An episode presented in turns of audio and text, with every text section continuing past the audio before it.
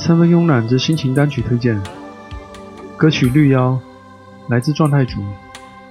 关于中国风的歌曲，我觉得不应该是像卷珠帘那些，而应该是像唐朝、沼泽这样用高度自由的形式来表达古典美感的作品。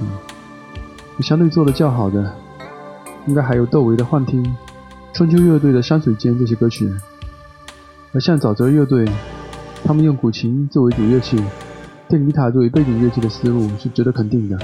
唐朝乐队在表现力上，相对于中国古风，其实离欧美更近一些。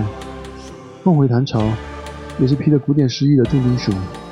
真正有些古风韵味的，应该是那首《月梦》。到了春秋乐队时，真是给了一些惊喜。《山海间》这首歌曲让人惊艳。中国的古典乐应该是独立于世界任何一个国家的音乐。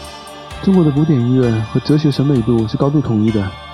单独说到古琴，如果去听广陵散或者关山乐，会发现节奏很零散，和现代流行乐或者欧美古典乐完全不同。